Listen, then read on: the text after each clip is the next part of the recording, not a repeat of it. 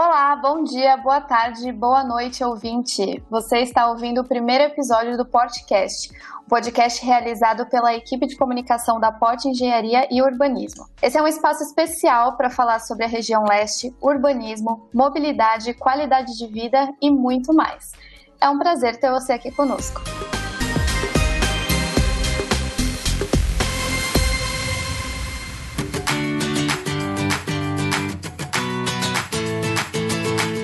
Sejam todos muito bem-vindos. Eu sou a Bruna Correia e eu vou estar com vocês aqui hoje e muito bem acompanhada, mesmo que à distância, né? Vale muito bem lembrar, pelos nossos convidados. A gente está aqui com o Igor Melgo, diretor comercial da Porte Engenharia e Urbanismo, e também com o Thiago Vargas e o Marcos Alba, diretores da área de vendas da Porte. Boa noite. Boa noite, Bruna. Ou bom dia ou boa tarde, Bom depende dia, boa horário. Depende da hora que estiverem ouvindo. É. Bom, é, aproveitando então esse primeiro momento, a gente sabe que hoje a gente está num contexto muito difícil, muito complexo, nunca antes vivido, né? Muitos questionamentos estão sendo levantados, muita preocupação e muita ansiedade, principalmente com relação à economia. Então, desde o início da crise, a gente teve diversos aí circuit breakers na bolsa, e eu gostaria de começar esse episódio pedindo para que vocês contassem um pouco mais sobre esse contexto que a gente está vivendo. O comportamento do mercado imobiliário nesses próximos dias aí vai ter uma grande adaptação. Mas a gente tem, do ponto de vista, três fatores que vai ter uma retomada muito grande desse mercado. O primeiro fator que eu acredito é que em 2019 teve o dobro de novos CPFs investindo na bolsa. Então duplicou em 2019 o número de novos investidores. E que não estava habituado a investir nesse mercado e com essa queda muito grande que teve e tudo que acabou acontecendo nos últimos dias, desde o começo da crise, da pandemia, eles perderam muito dinheiro. E eu tenho vários amigos, clientes que estão hoje investindo na bolsa e a visão deles é o seguinte: eles vão retirar a hora que eles pegaram o principal, então vai sair muito investidor da bolsa de valores e vai começar a olhar para outro mercado.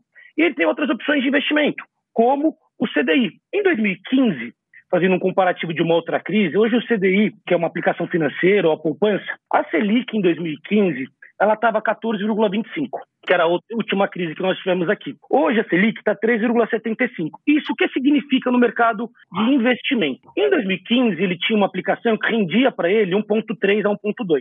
Então, por mais que ele estava com dinheiro aplicado no banco, conservador, ele ia ter um rendimento de 1,2 a 1,3 conservador. No mercado atual, você tem hoje uma Selic de 3,75, onde tem uma aplicação que vai render 3,75, né, um CDI. Se ele tirar o imposto de renda, vai chegar a 3%. E além de chegar a 3% do imposto de renda, vai ser o mesmo valor que vai ser a inflação. Então, o que, que vai acabar acontecendo?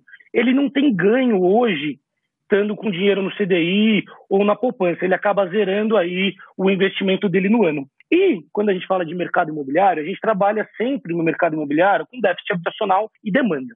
O mercado, independente do momento de crise, independente vai tomar daqui 30, 60, 90 dias, o mercado imobiliário trabalha com demanda. Todo dia tem gente se casando, divorciando, os filhos saindo de casa. Então a demanda ela existe. E sempre vai existir essa demanda. Então é ela que vai fazer a diferença na retomada. Por quê? Você vai ter uma demanda acumulada, você não vai ter oferta, porque muitos novos empreendimentos que estão no mercado vão postergar. Então, o que vai acontecer? Você vai ter uma demanda reprimida no mercado e, a hora que retomar, você vai ter uma grande oportunidade para o investidor fazer bons negócios com uma demanda reprimida. É, se puder fazer um complemento aí, a gente tem os momentos próximos de retração da economia, seja nacional ou mundial, e quando a gente compara o mais recente, né, se a gente ter, pegar aí o, o nacional mais recente que, que tivemos aí a época do impeachment de Dilma e Lava Jato, etc., nós tínhamos um mercado imobiliário muito aquecido, muito aquecido, que começou um grande aprendizado é, de como seria ter suas empresas listadas na bolsa, de como seria ter um posicionamento em território nacional, controles de obras, suprimentos, etc. E, e esse aprendizado foi se dando todo ao longo ali de 2005, 2006, 2007. O mercado foi aquecendo cada vez mais. Quando a gente chegou próximo ali de 2013, 2014, bateu 2015, começou aquela coisa mais retraída mesmo. O que, que aconteceu? A gente estava com uma oferta gigantesca né, no nosso mercado em relação a lançamentos imóveis de modo geral. Nos dias de hoje, como o Thiago muito bem colocou, a gente tem uma oferta e demanda muito diferente. Por quê? Porque a gente passou por vários anos de 16, 17, 18, onde esses produtos foram sendo consumidos, essa, essa oferta e demanda foi sendo muito equilibrada, né, e a gente chegou a um ponto até de crescimento de déficit. Por quê? Porque o ciclo do nosso mercado é muito longo. Então, quando a gente olha ali, desde o processo de comprar um terreno, aprovar um projeto, fazer o lançamento para o mercado, construir e entregar, muitas das vezes isso pode levar 4, 5, 6, 7, até 8 anos, dependendo do projeto que você tem que ali reunir um grupo de casas, isso varia muito. Né? Então, eu acho que a gente tem uma situação muito diferente daquela época, como a gente tem vários outros pontos de prós e contras. É claro que existem das mais diversas construtoras com projetos que ainda estão prontos para serem lançados, outros que ainda vão precisar da sua aprovação, mas a hora que a gente analisa o mercado como um todo, ele é bem diferente. É, eu acredito também, no meu ponto de vista, eu faço jus às palavras de vocês, concordo plenamente, mas esse cenário que a gente está vivendo hoje é, agora vai ser disruptivo, né? A gente vai precisar sair da caixinha. Esse momento que nós vamos usar como criando novas ferramentas de comunicação, até marketing, produtos, né? Todo esse cenário ele vai precisar ser ajustado, vamos dizer assim, né? Nós tínhamos um cenário que uh, se encerrou em fevereiro de 2020 e abriu um novo cenário, um novo ciclo em março de 2020, né? É, isso é em data de ser finalizado. É, tudo agora vai ser construído, vamos dizer assim, num formato completamente diferente, né? Esse ponto que o Thiago mencionou sobre o número de CPFs. Antigamente a gente aplicava em quê? Poupança, CDB e não tinha muita outra coisa. Né? É, não tinha muita alternativa. E hoje criaram-se os aplicativos, os bancos criando N ferramentas para você visualizar né, as ações hoje. Nossa, quanta gente colocou. E todo mundo vinha num cenário que não existia notícia ruim, né? Não teve. É, para quem já mexe muito tempo com o cenário financeiro, meio que está acostumado com Security Breaker, é, enfim, acaba mexendo com Bolsa Brasil, Mundial, né? E aqui tinha muita gente começando como qualquer outro mercado. E agora é um período de adaptação. Eu acredito também que muita gente se assustou e, obviamente, vai pensar em diversificar realmente a carteira, né? Porque tem muita gente que pensa que é, diversificar a carteira é colocar o CDB e ações e, e não estender o maior número possível para não colocar na mesma cesta. Muito bacana todos os pontos de vista que vocês trouxeram para a gente aqui. E agora eu queria entrar é, mais especificamente com vocês para a gente falar um pouquinho sobre o mercado imobiliário, inclusive, né? Essa é a nossa pauta central aqui desse primeiro episódio. Bom, e diante de todo esse cenário, como que vocês acreditam que tem sido o comportamento do mercado imobiliário? O mercado imobiliário ele, ele é muito amplo, é composto aí por, por toda uma estrutura de vendas de imóveis prontos, de venda de imóveis que vão ser construídos. Nós temos toda uma nomenclatura, nosso segmento de né, imóveis de terceiros, imóveis de lançamento, etc. E tem a parte da construção, que é super importante. O que a gente observa muitas das empresas fazendo é tomando muitas medidas para que a gente possa minimizar todo esse cenário é, de incertezas e se preparando aí para ficar o máximo possível online. Claro que a gente tem todo um trabalho de campo que é extremamente importante, né, principalmente levando em consideração todas essas famílias envolvidas. É, o emprego é muito grande nesse, nesse setor, mas a, a grande maioria das empresas vem de, de um ano de 2019 muito positivo muito, muito, muito, positivo. E conseguiram aí, mesmo que elas não estivessem aí é, muito estruturadas, conseguiram se estruturar muito bem ao longo do, do, dos últimos dois anos, pelo menos um ano e meio, vamos considerar assim, né? É, passada a eleição de, de, de 2018, conseguiram se estruturar muito bem e o que, eu, o que a gente enxerga que nesse momento é, é, é possível que, com que o caixa de cada uma delas é, possa minimizar estes, estes problemas de incertezas por um, por um período razoável. Então, acho que a maior preocupação de todos nós acaba sempre sendo o ser humano na ponta, a saúde. E em se tratando de, de mercado como um todo, ele de fato, como falamos há pouco, vai acabar sendo a bola da vez como uma alternativa de grande segurança complementando o que o Igor comentou, eu acho que quando a gente fala de mercado imobiliário, ele é muito amplo. Por quê? O mercado imobiliário ele é muito regional. Eu vou fazer dois comparativos aqui. O primeiro comparativo é a Porte, sempre trabalhou aqui em Tatuapé, na Ilha Franco, nesses 34 anos,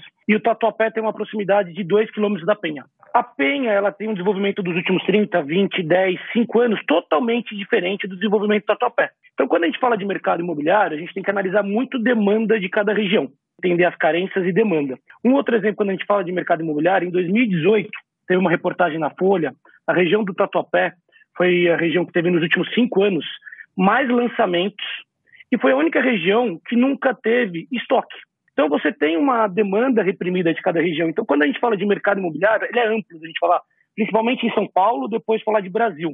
Mas como o Igor comentou, você tem uma retomada no meu ponto de vista do mercado imobiliário nos próximos meses, porque sempre o mercado imobiliário é um investimento seguro, sempre foi, e o que vai acabar acontecendo nas opções de diversificar o patrimônio dos investidores, você tinha muitas opções, como bolsa de valores foi muito alta. Nesse momento, a opção principal, no meu ponto de vista, vai ser o mercado imobiliário nos próximos meses e anos.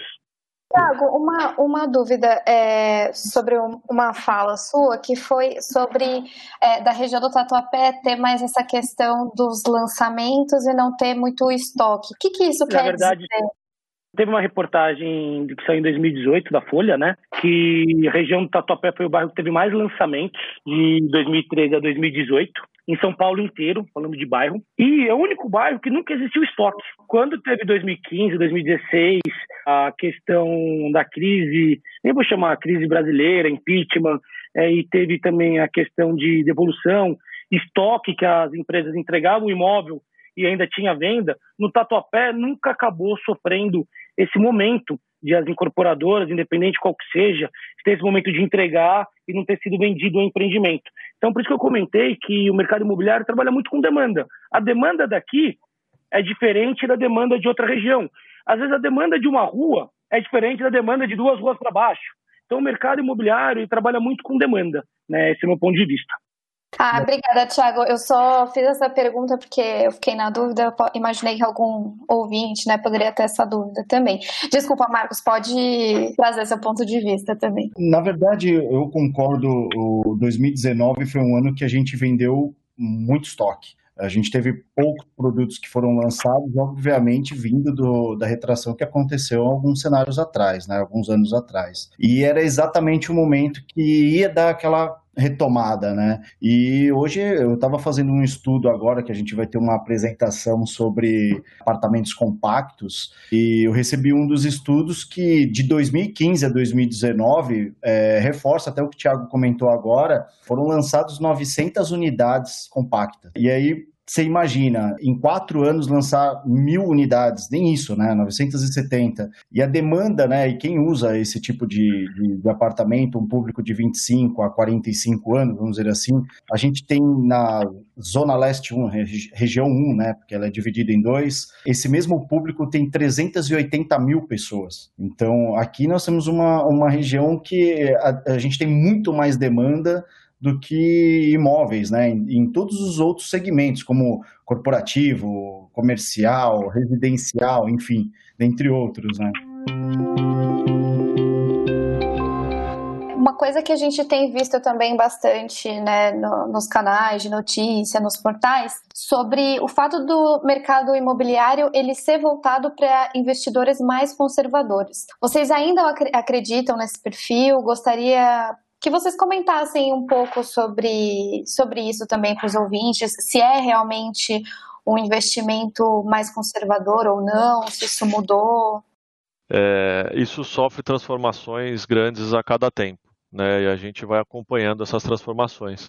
O que eu acho é que muitos daqueles que não se consideravam ou não eram de fato conservadores nesse momento se, se passaram a ser, né? Então, independente de, de o mercado ser é, é, um ponto de atração maior para o conservador, eu acho que a gente infelizmente conquistou nesse momento muito mais conservadores aí. É, no meu ponto de vista, vindo com um pouco o o Igor falou, eu não considero que quem investe no mercado imobiliário seja do perfil conservador. Eu acredito que você tem todos os perfis que investem no mercado imobiliário. E, por mais que o mercado imobiliário seja um investimento mais seguro, até nossos avós sempre falavam disso. Primeiro exemplo que eu poderia dar, todos os, a grande maioria dos patrimônios mundiais, todos de grandes empresários do mundo inteiro, todos estão envolvidos através de imóvel também. Segundo ponto que eu acho que tenho para falar é o seguinte: a gente teve várias crises no mundo, no Brasil. Você pega, por exemplo, a crise da geração de quem viveu do Collor na década de 90. Quem viveu essa geração e viu que, infelizmente, o pessoal tirou dinheiro da caderneta de poupança, deixou tudo com 50 mil. Quem veio dessa geração sempre veio vinculando que imóvel é o que sempre gerou de patrimônio. Porque eles já viveram isso outras vezes e viram que o imóvel muitas vezes foi o que segurou o patrimônio, a renda familiar daquelas famílias. Então vem muito de cada geração o perfil de investidor, né, como o Igor tinha comentado. Marcos, quer comentar alguma coisa?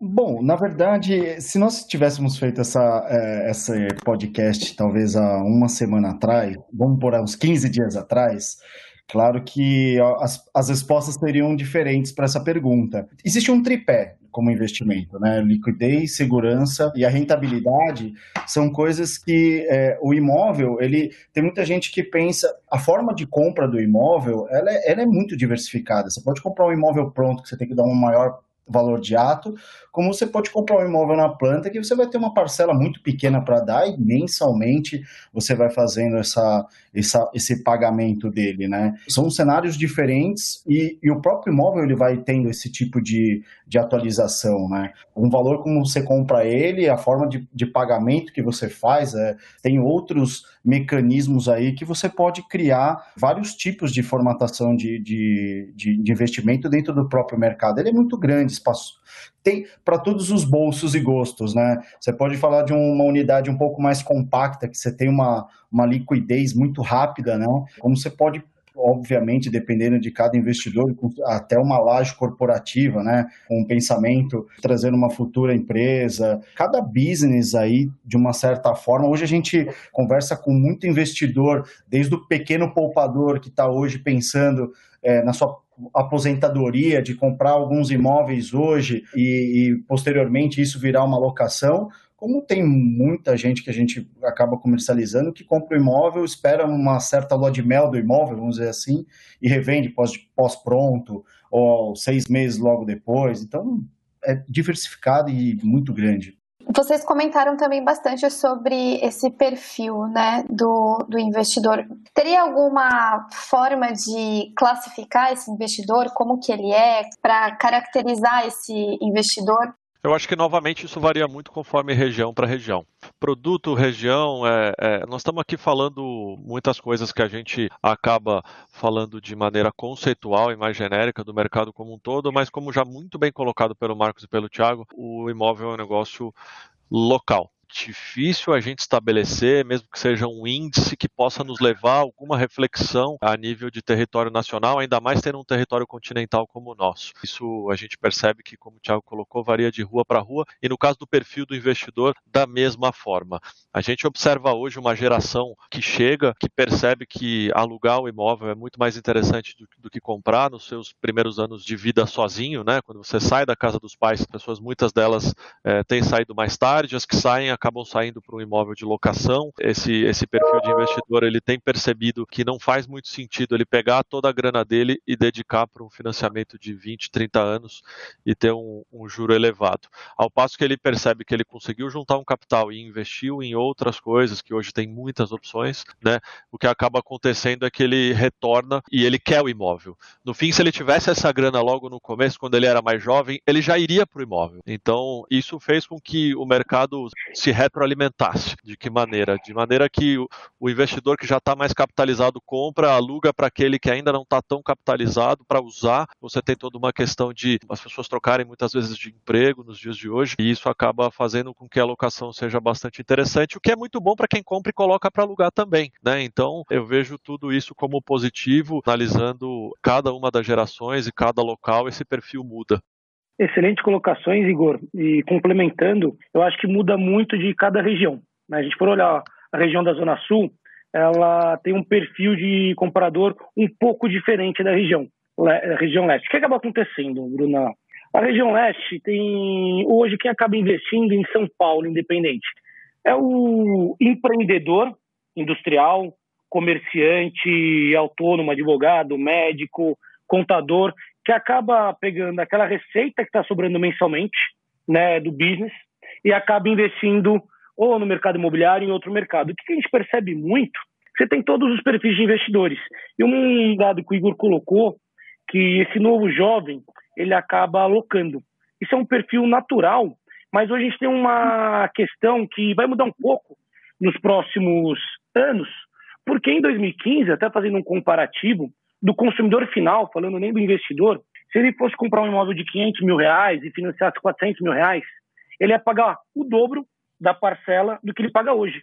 Porque você tinha um custo do financiamento bancário a 12, 13, 11%, e hoje você tem um custo a 6,5%, 7,5%. Então você abre uma outra oportunidade também para o consumidor e para o investidor, com esse custo do dinheiro hoje do mercado imobiliário. Então você vai abrir nos próximos meses, anos, uma grande leva de déficit habitacional de investidor comprando para alocar e consumidor comprando um imóvel que não conseguiria comprar em 2015, o mesmo imóvel, pelo valor do financiamento bancário da parcela.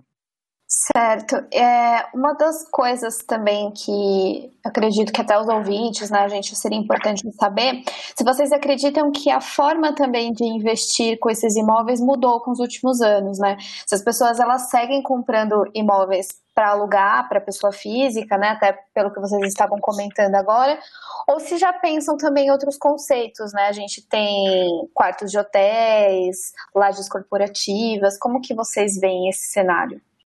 Sem dúvida. Encontramos muitos tipos de investidores, porém a grande maioria investe, é, que investe no mercado tem muitos horizontes, né? como eu mencionei sobre várias, é, comprar um imóvel pronto ou, ou planta.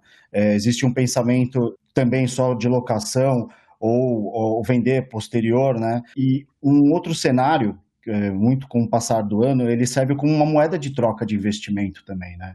A própria locação, como, como vender nos momentos de alta, soluções de business para cada investidor, todo, todos esses cenários que, que atende o nosso mercado, é, o cara tem, tem muito cliente hoje que investe muito mais na área comercial, outros que investem mais na área residencial. Porém, na área residencial, você tem os compactos, como você tem os médios, como você tem os apartamentos também de altíssimo padrão. Dentro do comercial, você tem salas comerciais, como lajes corporativas, trazendo empresas, como nós estamos fazendo a questão do eixo platina, empresas hoje que estão localizadas numa região de São Paulo para migrar, talvez a possibilidade de migrar mais próximo do trabalhador, como a região da Zona Leste. Isso com certeza é um mix de negócios que cada vez mais vai ser amplo. Né? Eu vejo um cenário muito otimista nesses últimos tempos. É, e complementando o que o Marcos falou, eu acho que, no ponto de vista, cada investidor tem um perfil. Independente seja hotel, laje corporativa,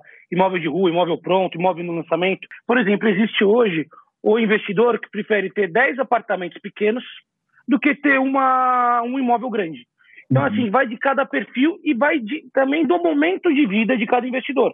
Uhum. Normalmente, o investidor começa a investir no mercado, compra um imóvel pequeno, compra o segundo, terceiro, quarto, quinto e assim por diante. E depois ele acaba indo para um imóvel um pouco maior, que ele está mais confortável e já está com uma carteira para diversificar.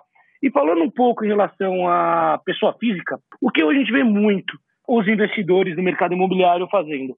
Abriram holds, para conseguir fazer um gerenciamento do patrimônio apartado da empresa e da pessoa física. Então, eles acabam abrindo holds, onde ele acaba colocando esses imóveis dentro dessa hold e assim consegue ter uma gestão melhor daquele, daqueles imóveis, do recebível, ter incentivos de tributação, de locação.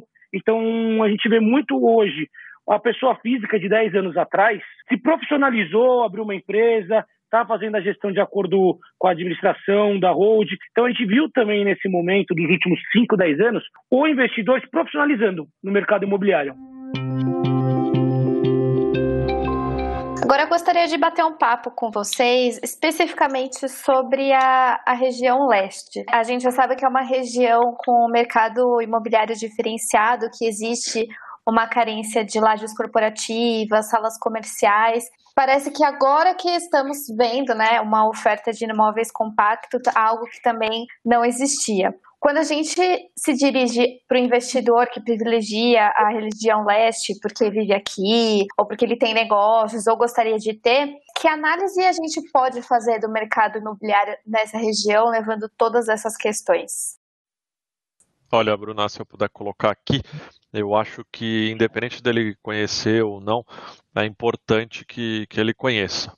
É, se ele não conhece. A gente observa que muitos dos investidores do mercado imobiliário eles acabam indo para regiões mais óbvias e isso abre espaço para que aqueles que, que olham de maneira um pouco mais ampla busquem melhores condições de investimento.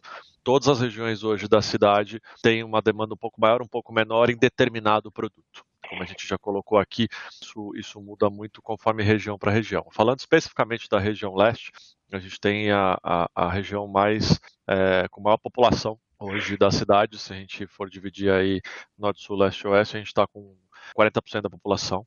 Analisando toda essa estrutura de imóveis de um modo geral, diferente de outras regiões, a gente tem muito por fazer, não só nos imóveis. Né? Então, você tem outras regiões super consolidadas, com muitos shoppings, com, com, com muita estrutura de serviços, com imóveis residenciais, comerciais para pequenos profissionais liberais, corporativos, é, e, e, ainda precisa de mais em algumas dessas regiões de determinado produto. Na região leste, com toda essa população, falta muita coisa. Não falta só imóvel, em, vários, em várias frentes. É claro que ao longo dos últimos anos, é, a região como um todo cresceu bastante, né? hospitais, shoppings, é, gastronomia, os imóveis de um modo geral. Mas o que a gente observa hoje, que existe um maior desequilíbrio de todos, seria no segmento corporativo para poder ter um espaço para abrigar as empresas.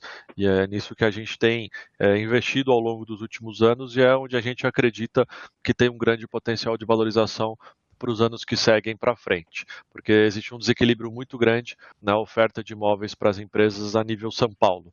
Né, quando a gente analisa região por região e olha para a região leste com 40% da população, a gente não tem nem um único metro quadrado aí de andar de laje corporativa para abrigar essas empresas. Complementando a colocação do Igor, quando a gente fala de 40% da população de São Paulo, nós estamos falando de 4 milhões e meio. Só para fazer um comparativo, seria praticamente duas vezes Belo Horizonte, ou, se preferir, a gente pode juntar Uruguai com Campinas, que daria a população da região leste. Você tem 4 milhões e meio de habitantes, como o Igor colocou, você tem um deslocamento de 2 milhões de pessoas que saem todo dia da região a trabalho. Como o Igor comentou, você tem um inventário aqui de corporativo de 0%. E quando você fala do mercado comercial e corporativo, você tem menos de 2% desse inventário. Então você tem um deslocamento dessas 2 milhões de pessoas, para dar um exemplo, para ficar mais fácil para o pessoal entender. Você tem 2 milhões de pessoas que saem todo dia da região leste. Aí eles vão até num escritório na Faria Lima. Você tem lá um escritório que tem 100, 200 funcionários, no escritório da Faria Lima. Se você tem 30, quase 40% da população, 40% da população aqui, no mínimo essa empresa com 200 funcionários, você vai ter de 25 a 50% de trabalhadores. Então você tem lá 50, 100 pessoas que saem da região leste, vai até a Faria Lima, para depois voltar. E detalhe, com em relação nem falar de custo, de locação, custo mais importante, eu acho que é a qualidade de vida desse funcionário, que é muito o que a gente preza. O que, é? É trabalho, moradia e lazer. Você conseguir ter um, uma qualidade de vida próximo no raio, como todos os países de primeiro mundo procuram. Então, esse é muito o propósito que nós olhamos que vai vir para dentro da região leste.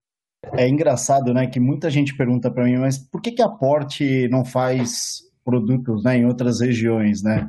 E eu sempre respondo na mesma, com, a, com a mesma resposta, né? Quando a gente para o estudo e analisa os números, é, existe uma demanda para atender, é, a gente usa a terminologia de equipamentos urbanos, né? De todos os equipamentos urbanos que teríamos que ter para ter um, um, uma situação equilibrada. E tem um mundo para se fazer ainda, né? Mostra que a gente tem muito trabalho para se fazer aqui. Parte corporativa, as salas comerciais e, e, o, e, o, que eu tenho mais na cabeça, eh, devido até uh, sobre o residencial compacto, que me chamou muito a atenção, que em outros lugares é uma abundância, né? Se você for ver Zona Sul, Zona Oeste, tiveram em 2015 e 2019 aproximadamente quase 3 mil, 4 mil unidades um total de 570 mil metros quadrados é, entregues para a região de São Paulo, enquanto a gente teve 970, como eu havia mencionado. Então, o número hoje de unidades e produtos que a gente precisa colocar aqui para cumprir essa demanda, né? É, a gente tem um trabalho aí de, de brincando de uma década para fazer uma situação equilibrada, né? É, e junto com isso vem entretenimento, vem ensino, né, vem, vem de tudo junto aí que é necessário é, para complementar esse mix todo de uma região que tem muito para crescer e com isso desenvolve pessoas, que é o nosso principal foco hoje, do que é o desenvolvimento humano. E, consequentemente, a gente tem aí uma boa oportunidade para investimentos de, de, de todo tipo. Bom, e quais seriam, na visão de vocês, né, pela experiência de vocês, conhecimento, né, as oportunidades para quem quer investir na região leste? O que, que vocês enxergam como oportunidade? Primeiro, eu trabalharia com demanda. Eu acho que a primeira oportunidade, independente de falar de produto, independente de você falar no que vai investir, se vai empreender na região leste, primeira exclusiva palavra que eu trabalharia é demanda. Você tem demanda de tudo como o Igor, o Marcos comentou. Para quem não conhece a região leste e, e viu a gente falando de alguns números, por exemplo, dos 4 milhões e meio de habitantes, nada mais é que o Tatuapé é a capital, é a capital dessa região. Se aqui fosse um país e tem espaço demográfico e tem PIB para isso, tem 12% do PIB aqui na região, nada mais é que o Tatuapé é a capital de tudo isso. Então você tem demanda de tudo na região, como o Igor havia comentado. A gente tem demanda de todos, desde teatro, como a gente comentou, postos de trabalho, hotel, questão de ensino, questão de postos de trabalho, porque você tem uma carência em todos os aspectos. Então, gastronomia. Então, acho que, independente do que falar de produto, eu acho que eu trabalharia sempre falando demanda. Quando você tem demanda, você tem oportunidade de investimento. Quando você tem oportunidade de investimento, você vai ganhar dinheiro nesse investimento. Legal. E com relação a essas oportunidades, né, o Thiago bem colocou, quando a gente fala de demanda, né? Vocês acreditam que os investidores eles estão cientes dessas oportunidades ou falta informação? Além de informação, muitas das vezes o que a gente acaba observando é desconhecimento, de um modo geral, a insegurança que acaba gerando esse desconhecimento, né? Precisa vir, precisa ir até o local, precisa conhecer, precisa se informar. Tem jeito. É, se ficar só sentado lá na cadeira investindo no. Sim, se tratando de mercado imobiliário nas regiões mais óbvias, você vai acabar aí tendo um resultado parecido com o que todo mundo tem. Gente, muito obrigada é, pelo tempo de vocês, pela disponibilidade. Acreditamos que nesse momento de tanta incerteza, né, vocês esclareceram bastante coisa. Então, de verdade, obrigado pelo tempo de vocês, pela disponibilidade por esse bate-papo. Foi muito bom, foi uma aula, acredito que esclareceu bastante coisa. Eu queria saber se vocês têm mais alguma informação que vocês gostariam de complementar, que vocês acreditam que seja importante passar isso para os nossos ouvintes.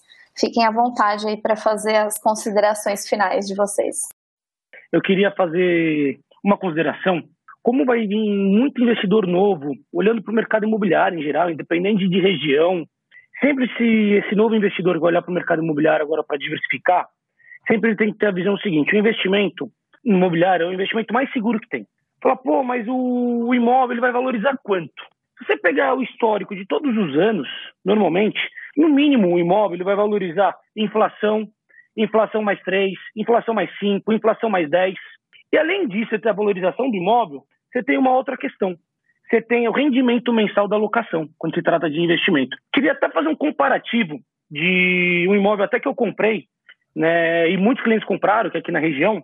Em 2015, o imóvel valia 400 mil reais, né, quando estava entregando. Hoje ele vale 700, fazendo um comparativo aí dos últimos cinco anos. Então você teve um ganho de 75% de valorização. E esse imóvel ele aluga por 2.500, 3. Então você além de ter uma valorização de 75% no período dos cinco anos, você teve ainda o ganho mensal. Porque às vezes a gente não faz essa conta da valorização mais o ganho mensal. E você teve mais o ganho mensal que vai gerar em torno de 0,6, 0,7.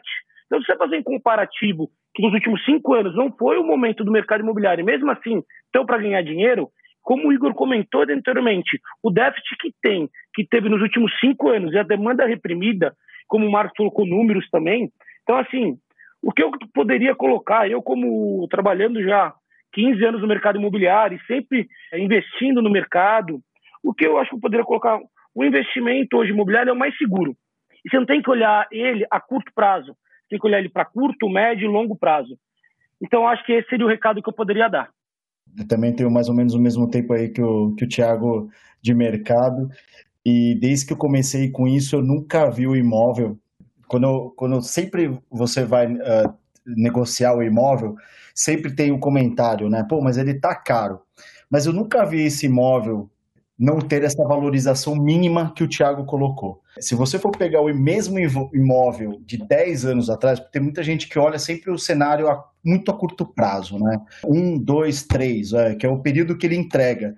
Mas o imóvel ele continua pelo menos 10, 12, 13 anos ainda é, tendo essa valorização. E quando você coloca essa linha né, de valorização um pouco maior, você olha e de fato é isso que o, que o Thiago comentou. Claro, teve um momento que teve um, um, uma alta que aconteceu, evidente. É, a gente tinha uma demanda do não só do São Paulo, mas a nível Brasil. E, e as demandas continuam. É, de fato, você olhar e pensar em comprar um investimento em Moema e comprar um investimento na, no Tatuapé, que a, os valores são diferentes, mas você tem uma retomada muito mais rápida, um cenário muito mais otimista, vamos dizer assim, é claro que serão resultados completamente diferentes. Inevitavelmente isso vai acontecer. E o legal é que esse mercado é para todos os bolsos, como eu coloquei. Se você é uma pessoa que tem um maior poder aquisitivo, puxa, você vai comprar talvez as coisas maiores. Mas se você é um poupador, que você tem, de uma certa forma, hoje você está iniciando, você pode comprar é, o imóvel com, em formas de pagamento muito mais esticada, vamos dizer assim. Que você pode começar a pensar em sim ter uma, uma rentabilidade um pouco mais a longo prazo. Né? Você pode usar, que nem, por exemplo, o financiamento. Hoje, as taxas que o Tiago mencionou, que são. É, hoje existe uma disputa. É, de fato, há algum tempo atrás você pagava 12, 11, 7. Hoje já tem uma disputa entre 7 e 6, dependendo de como você vai fazer. O valor da parcela de muitos imóveis hoje, quando se entrega, é o preço talvez do aluguel. Mas primeiro você pegou esses 30% e colocou um pouquinho antes, dividido em alguns meses. Então, a principal que eu coloco, a gente hoje está vivendo um momento de se reunir digitalmente. Né? É, tanto eu quanto o Tiago e as nossas equipes de gerentes estamos fazendo bastante encontros para conversar com corretores, clientes e tirar dúvidas. É, hoje a gente tem um portfólio muito rico que atende N investidores, é, dependendo da situação que for a, a melhor para eles e estamos à disposição sempre que precisarem. Bom, se eu puder colocar algumas palavras, é, estude muito bem nesse momento o mercado. É, olhe sim para o mercado imobiliário, porque os outros mercados estão realmente muito instáveis. E a gente tem um mercado, no nosso caso, de ciclo longo e de segurança. Pare para analisar esse mercado, pesquisa, analisa, aproveita esse momento agora para você poder olhar para isso. Muito obrigada mais uma vez ao Marcos, Igor, Thiago. E nós vamos ficando por aqui, usando esse momento de isolamento para produzir conteúdo e trazendo mais informações a todos. Então continue acompanhando nas redes sociais. É, o nosso arroba é o Porte Engenharia e Urbanismo. Pode pesquisar aí que a gente está no Instagram, no Facebook, no LinkedIn. E é lá que nós vamos divulgar também novos episódios do Portcast e onde vocês também podem enviar sugestões e também nos dizer o que vocês acharam desse primeiro episódio. Combinado? Então, até o próximo episódio. Obrigado. Valeu. Tchau.